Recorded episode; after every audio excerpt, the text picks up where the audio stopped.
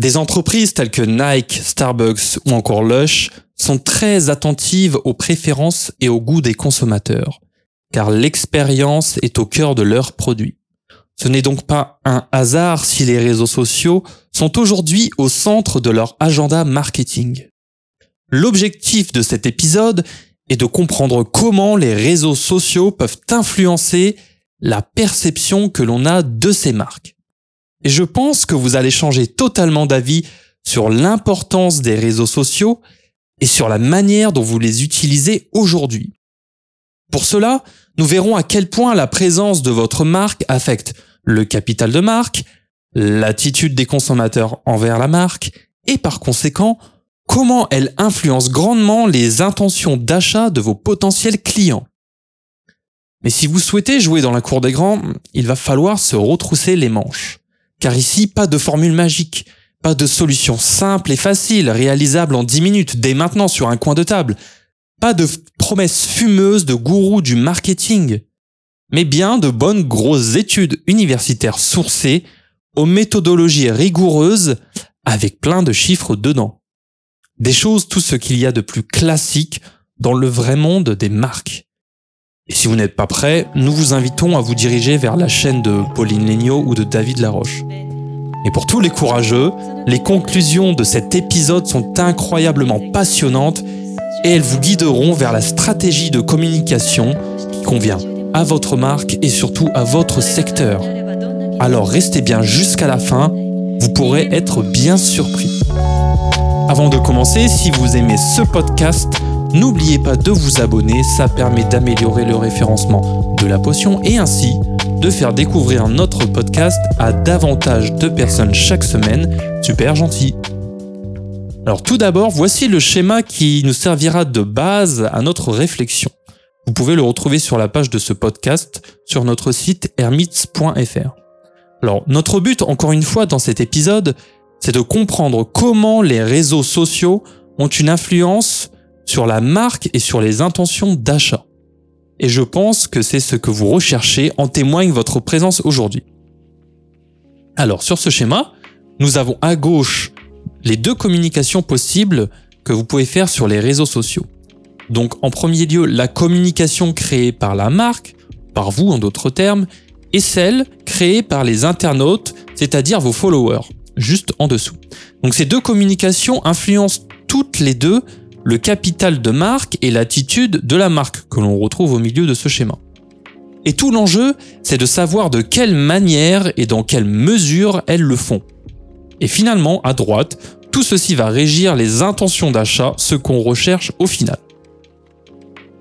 Intéressons-nous maintenant au contenu créé par la marque et au contenu créé par les internautes. D'ailleurs, ne dit-on pas que ceux qui parlent le mieux de nous sont les autres? Bah, c'est la même chose avec les marques. Le contenu généré par les internautes, que l'on appelle UGC, c'est-à-dire en anglais User Generated Content, donc le contenu généré par les utilisateurs, cet UGC a un effet plus important sur la perception globale des marques que celui créé par les marques elles-mêmes. Alors en effet, il a été constaté dans l'étude The Effect of Social Media Communication on Consumer Perception of Brands, que l'UGC affecte positivement à la fois le capital de la marque et l'attitude envers la marque, mais à des intensités différentes. D'autre part, le contenu créé par les entreprises influence positivement bah, que l'attitude envers la marque. Alors, que doit-on en déduire? Qu'il est éminemment important d'inciter les consommateurs à créer du contenu. Et cela apporte des avantages conséquents. Primo, vous renforcez la fidélité à la marque et deuxièmement, vous réduisez les coûts de service puisque c'est du contenu gratuit. Donc cette communication des internautes a donc plus de force que celle que vous pouvez faire directement à partir de votre marque. Ensuite, qu'est-ce que l'attitude envers la marque? Nous allons définir tous ces termes. Alors selon Olson et Mitchell dans une étude de 1981, elle est définie comme l'évaluation globale d'une marque par le consommateur. Donc l'attitude vis-à-vis de la marque est souvent conceptualisée comme étant une évaluation globale basée sur des réactions favorables ou défavorables envers la marque. Elle est un élément central à considérer sérieusement dans le CBBE, encore du jargon. CBBE veut dire Customer Based Brand Equity, c'est-à-dire le capital de la marque basé sur le client. Pour ceux qui sont sur cette page sur notre site hermits.fr, vous pourrez retrouver ce schéma du modèle CBBE. Donc, il existe un consensus reconnu sur le fait que la communication entre les clients est une source influente de transmission d'informations. En raison du développement et de l'expansion des réseaux sociaux, la communication entre des personnes qui ne se connaissent pas s'est accélérée. Et ces conversations de consommateur à consommateur sont évidemment importantes pour la performance des entreprises, nous le verrons pourquoi. Donc pour rentrer dans le détail, l'attitude envers la marque est basée sur des attributs du produit ou du service tels que la durabilité, les défauts, la facilité d'entretien, les caractéristiques, les performances, l'ajustement, la finition, etc., etc. Mais retenez ceci, l'attitude envers la marque influence positivement capital de marque. Et maintenant, qu'est-ce que le capital de marque Alors le capital de marque est un atout marketing clé qui cible les liens entre une entreprise et son public et qui influence le comportement d'achat à long terme. Alors si l'on veut donner une définition du capital de marque, nous pourrions dire que c'est un ensemble d'actifs et de symboles liés à une marque l'on confronte à la valeur réelle apportée par ses produits. Un concept alternatif de capital de marque est le CBE qu'on a vu juste plus tôt, qui est développé par Keller en 93 et qui d'ailleurs le définit comme l'effet différentiel de la connaissance de la marque sur la réponse du consommateur au marketing de la marque. Quelque chose de plutôt ésotérique, vous l'entendez. Mais nous allons bien, bien sûr expliquer tout seul. Donc Keller a souligné que le capital de la marque doit être compris en termes de notoriété de la marque et des associations de marques que les consommateurs gardent en mémoire, tout simplement. Donc le CBBE nous sert à prédire comment les consommateurs réagiront face à un produit de marque, euh, contrairement à un produit sans marque de la même catégorie. Donc influencer le capital de marque est donc un objectif clé. Et cet objectif, vous pouvez l'atteindre en renforçant les associations et les sentiments des consommateurs envers votre marque et vos produits ou services. Donc n'oubliez surtout pas, les réseaux sociaux sont un espace de transparence. Il faut noter quand même une chose, les consommateurs sur les réseaux sociaux sont sincères, voire sans filtre. Même les marques qui ont un CBBE élevé, donc je le rappelle, un capital de marque basé sur le client, malgré ça, elles sont la cible de WOM négatif, un autre terme du jargon que vous pourrez ajouter à votre petit agenda. Donc euh, le WOM, c'est le Word of Mouth Marketing, c'est-à-dire le marketing de bouche à oreille, en bon François. Et le contenu négatif, bah, c'est plutôt une menace potentielle sur la perception globale des marques par les consommateurs, ce qui est plutôt problématique. C'est vrai. Mais les consommateurs insatisfaits peuvent utiliser les réseaux sociaux pour évaluer les produits et déposer des plaintes publiques auprès des entreprises. Cependant, elles peuvent être gérées de manière stratégique. Vous pouvez tirer à votre avantage cette situation pour diriger les discussions d'une manière cohérente avec la mission et les objectifs de performance que vous avez. Et c'est un excellent moyen d'améliorer vos process. Il faut rester humble sur ces retours d'expérience. Vous ne serez jamais parfait, mais il faut toujours poursuivre cet idéal soyez plus exigeant avec vous qu'avec vos consommateurs. Tout ceci dit, nous arrivons au point crucial de cet épisode.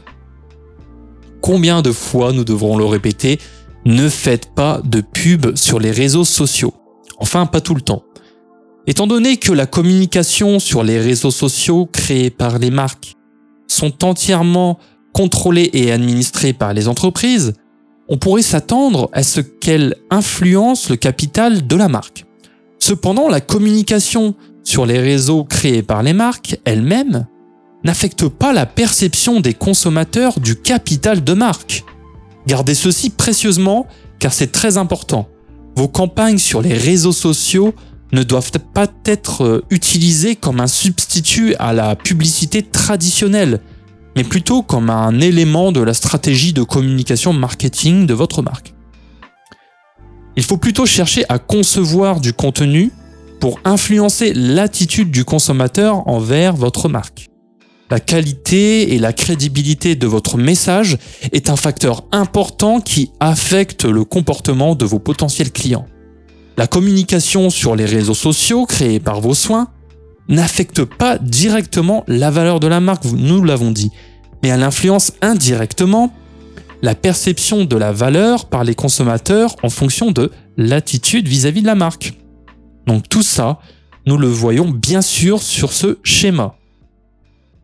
Donc on comprend bien que de se concentrer sur la création d'associations positives est la clé de voûte. Par exemple, des marques telles que Harley Davidson ou Converse s'appliquent à évoquer la liberté, la passion, l'affirmation de soi et l'originalité. Tandis que des marques telles qu'Apple ou Starbucks, elles, se concentrent sur des associations telles que l'innovation, l'originalité, l'ouverture et l'interactivité. Et pourquoi j'insiste dessus? Car on observe sur notre schéma que l'influence de l'attitude de la marque, en d'autres termes l'attitude envers la marque, est presque deux fois plus forte que l'effet du capital de marque sur les décisions d'achat des consommateurs. Mais pour obtenir de tels résultats, il faut absolument soutenir la communication générée par les utilisateurs grâce à des actions marketing tout en maintenant voilà, un profil classique de publicité. L'un ne va pas sans l'autre. Il s'agit donc moins de parler de soi et davantage de parler des problèmes, des désirs de votre audience. Et donc une stratégie de content marketing basée sur le consommateur, non pas sur votre produit. Et c'est quelque chose que nous voyons trop souvent chez des petites marques.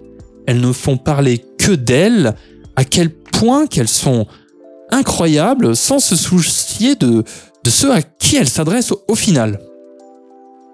Pour conclure, faites attention au secteur dans lequel vous êtes. C'est très important. Un autre point majeur à prendre en compte est la juxtaposition de tous ces points que nous avons abordés, mais cette fois-ci en fonction du secteur dans lequel vous vous trouvez. Car les consommateurs n'évaluent pas les produits de différents secteurs de la même manière. Je vous renvoie à l'étude de Lee et Bernoff de 2011. On observe que quel que soit le secteur analysé, le contenu créé par l'entreprise et celui créé par les internautes influencent le capital de marque et l'attitude du consommateur envers la marque elle-même. Et ce, de la même manière. Ici, tout est normal, rien ne change. Cependant, l'attitude vis-à-vis de la marque a un effet plus important sur le capital de marque pour l'industrie des boissons non alcoolisées que pour l'industrie de l'habillement ou celle des opérateurs de réseaux mobiles pour ne citer que. Cela peut s'expliquer par le degré d'implication des consommateurs dans la forme de publicité sur les réseaux utilisés par ces secteurs. La stratégie de publicité sur les réseaux la plus couramment utilisée par les marques du secteur des boissons non alcoolisées consiste à susciter l'UGC, c'est-à-dire le contenu créé par les utilisateurs, et à créer des associations de marques positives. À titre d'exemple, on peut citer les nombreux internautes qui déclarent leur préférence pour des marques comme Coca-Cola sur leur profil Facebook. Par exemple, j'aime Coca-Cola ou Coca-Cola sont les meilleurs. Les industries de l'habillement et des opérateurs de réseaux mobiles, eux, en revanche, adoptent une approche de stratégie publicitaire différente. Leur objectif est d'informer les consommateurs, par exemple fournir des informations sur de nouveaux produits, sur les tendances, et de générer des promotions de vente, par exemple des coupons ou des remises. Il faut aussi noter que les effets de la communication sur les réseaux sociaux ne sont pas seulement déterminés par les caractéristiques du secteur dans lequel on évolue, mais ils le sont également par le type de publicité sur les réseaux. Le contenu créé par la marque n'influence pas directement les perceptions des consommateurs sur le capital de marque. Ce contenu affecte avant tout les attitudes des consommateurs envers la marque. Et encore plus, le contenu des médias sociaux créés par les marques peut créer une réponse virale qui peut aider à diffuser la publicité originale à un public plus large. Ainsi, le scénario optimal pour votre marque bah, c'est d'attirer ou d'encourager les consommateurs à générer un contenu qui apporte un soutien à votre marque. L'objectif du contenu créé par votre marque est d'accroître la notoriété de la marque et les attitudes des consommateurs plutôt que de concurrencer le contenu généré par les internautes eux-mêmes. Et comment on y parvient? Bah En écoutant les prochains épisodes de la potion. Maintenant que vous y voyez un peu plus clair, permettez-moi de vous résumer tout ce que nous venons de voir en guise de conclusion. Retenez ceci. Les échanges de vos internautes ont plus d'influence que tout ce que vous pourriez poster sur les réseaux sociaux. Le web est un espace d'échange authentique qui redonne le pouvoir aux mains des consommateurs. Et n'est-ce pas au final une bonne chose? Profitez de ce retour pour vous améliorer et efforcez-vous de créer une communauté solide et fidèle. Gardez un œil sur le capital de marque, mais surtout sur l'attitude des consommateurs envers votre marque. Soyez pour cela proactif et venez en aide à vos clients. Faites d'eux vos meilleurs évangélistes, car je vous l'assure, aucun commercial de chez Nike ne pourra me convaincre de mettre 150 euros dans une paire. Mais ma sœur Elsa, peut-être. On se retrouve on se retrouve la semaine prochaine pour un nouvel épisode et n'oubliez pas, une potion est un secret bien gardé.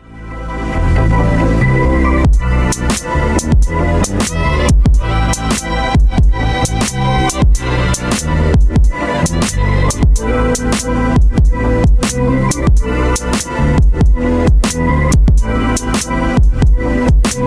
you.